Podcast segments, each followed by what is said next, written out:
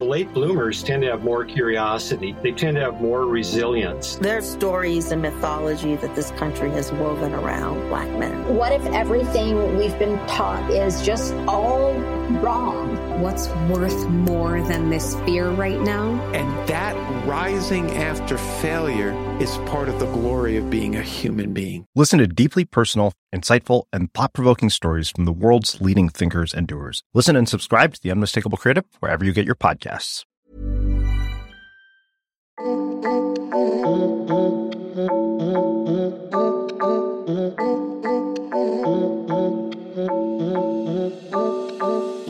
Ma tu vu, le podcast de cette personne-là qui n'est pas personne. Avant de rentrer dans le vif du sujet, voici un abécédaire du social pour comprendre ce dont on parle. Une lettre, un concept.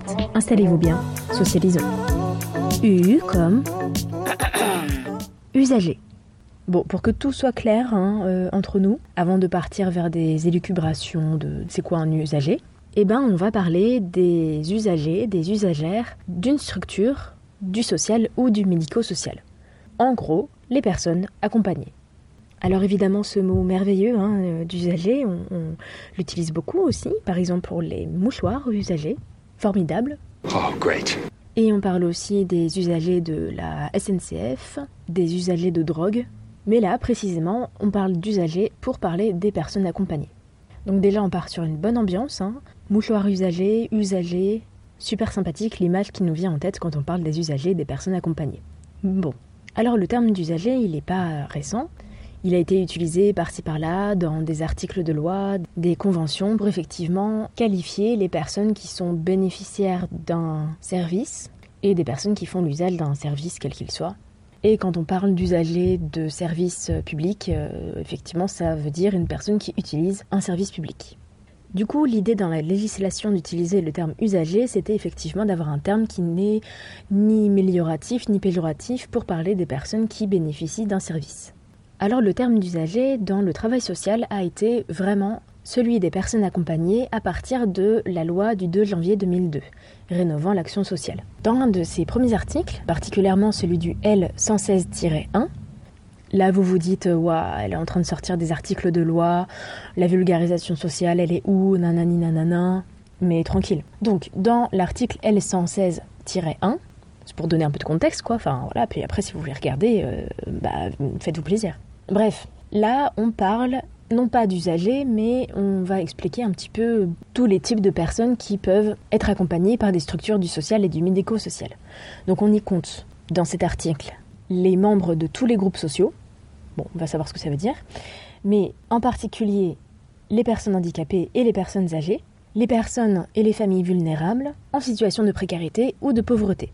Alors dans la loi, hein, bien conscient que c'est long de répéter à chaque fois tous les types de personnes, la loi du 2 janvier 2002 insère dans quasiment tous ses articles la notion d'usager. Et là évidemment, de quoi on a besoin pour comprendre mieux un terme?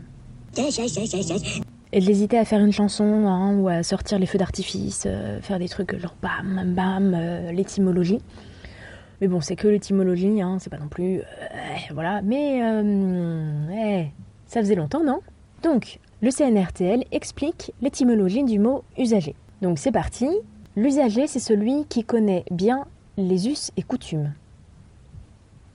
Hmm, là, j'aurais. Enfin, ouais, Souvent, je dis que l'étymologie, ça nous aide à comprendre un mot.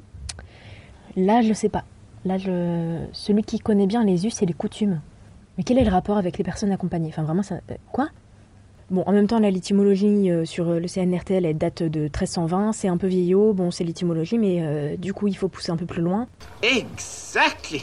Merci à Stéphane Rulac et Laurent Hoth qui, dans le dictionnaire pratique du travail social, je vous ai assez saoulé avec ce livre-là, explique quelque chose qui euh, éclaire un petit peu sur euh, mais, euh, qu'est-ce que ça veut dire là l'étymologie?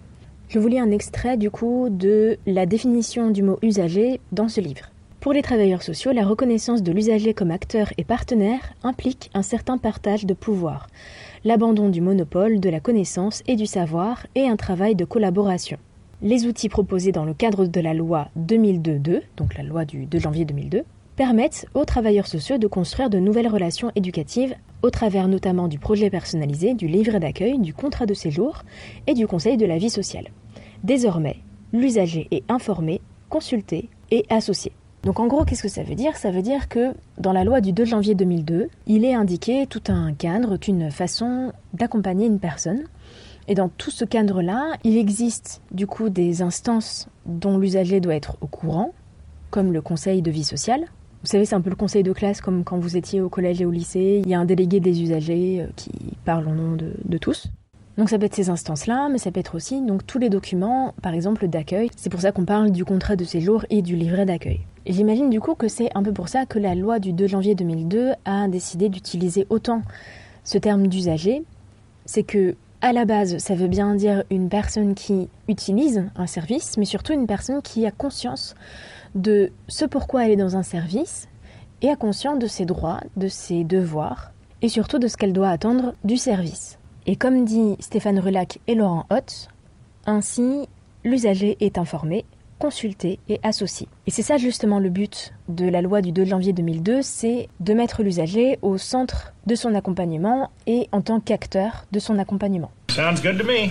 Dans tout ça, on peut se poser la question de si les personnes qui sont accompagnées, donc les usagers, sont conscients de leur statut d'usager. Et si on va plus loin, on peut se poser la question, comme je l'ai beaucoup entendu euh, dans mon entourage, de si les personnes qui sont placées en protection de l'enfance, qui sont dans des foyers par exemple pour euh, adultes en situation de handicap, s'ils ont conscience d'être dans une institution et de ce pourquoi ils sont dans cette institution-là.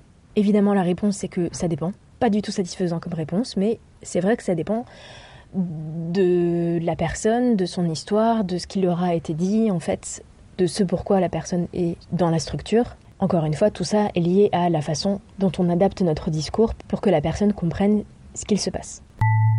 Je me souviens quand j'étais en poste en protection de l'enfance, auprès de jeunes de 14 à 18 ans, la structure pour laquelle je travaillais avait toute une nomenclature autour, par exemple, de l'accueil de jeunes dits incasables, c'est-à-dire que euh, sont passés par euh, de multiples structures, de multiples organismes et auront connu plusieurs ruptures, comme des ruptures scolaires, professionnelles, familiales et institutionnelles. Donc il y avait déjà très présent dans le projet d'établissement et sur Internet aussi, hein, tout bêtement, si on tapait le nom de la structure, vous pouvez voir cette notion de jeune incasable, jeune ayant des troubles du comportement violent, et surtout alors que les associations souvent ont des très jolis noms. Euh, je sais pas, par exemple les mimosas ou euh, le souffle du vent des trucs comme ça. Enfin, souvent, c'est des, des noms assez jolis, hein. mais bon, ça reste des structures de la protection de l'enfance. Enfin, c'est quand même quelque chose. Euh, bon, c'est pas les mimosas, quoi. Et bah, du coup, là, dans cette structure-là, le nom qui était dit, qui était donné même aux jeunes, c'était un nom où dedans il y avait le terme thérapeutique. Alors un jour, un jeune qui euh, faisait partie justement des jeunes dits incasables avec des troubles du comportement violent vient me voir donc c'était un jeune de 14-15 ans, je crois. Et il me dit qu'il a regardé sur Internet le site web de la structure dans lequel euh, j'exerçais et où il était euh, placé. Alors il me dit qu'il euh, a vu qu'il y avait marqué thérapeutique, il a vu le mot incasable, trouble du comportement violent, nombreuses ruptures, enfin des mots qui sont des mots du social, des mots tout à fait du jargon social, professionnel, mais quelle violence pour un jeune de voir ces mots incasables, rupture, comportement violent et thérapeutique, parce que effectivement pour beaucoup de jeunes, bon, beaucoup de gens en général, voient le terme thérapeutique comme quelque chose proche de la psychiatrisation et bah du coup c'est pour les fous. Et il me dit, mais attends, thérapeutique, ça c'est pour les fous? Nous on n'est pas fous nous. On est des jeunes, enfin voilà, c'était compliqué notre histoire familiale, mais on on n'est pas fous. Alors moi, tant bien que mal, hein, je m'explique, euh, non, mais thérapeutique, ça veut pas forcément dire fou. Euh. Et puis d'ailleurs, fou, ça veut pas dire grand-chose. On, on, parle pas de fou que les personnes qui sont... Euh.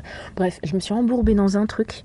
Et en fait, je me suis rendu compte pour la première fois à quel point on ne faisait pas attention à la façon dont on nomme les personnes qui sont en situation de grande vulnérabilité. L'idée, ça serait peut-être un petit peu de revoir la façon dont on parle des gens qu'on accompagne. Le mot usager, je comprends son utilisation, mais à mon sens, vu que ça veut surtout dire une personne qui utilise un service public, un peu comme le mot bénéficiaire, ça me semble tellement à côté de la plaque sur la réalité. Avec ces mots-là, on a un peu l'impression que les personnes euh, ont choisi d'être euh, bénéficiaires d'un service public, donc que c'est un privilège d'avoir euh, un accompagnement. What? Alors c'est peut-être un privilège parce que dans d'autres pays, ces accompagnements-là n'existent pas. Mais en fait, encore une fois, personne ne choisit d'être en situation de handicap, personne ne choisit d'être en situation de grande précarité, et personne ne choisit d'être en situation de violence.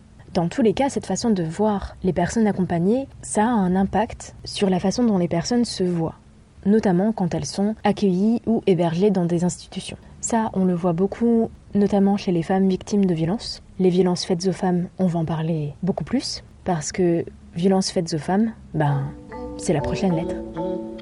Merci d'avoir écouté cet épisode de M'as-tu vu, le podcast de cette personne-là qui n'est pas personne. Je suis Alice Sévin, créatrice de ce podcast. Retrouvez-moi sur ma page Insta, m'as-tu vu.podcast. À très vite.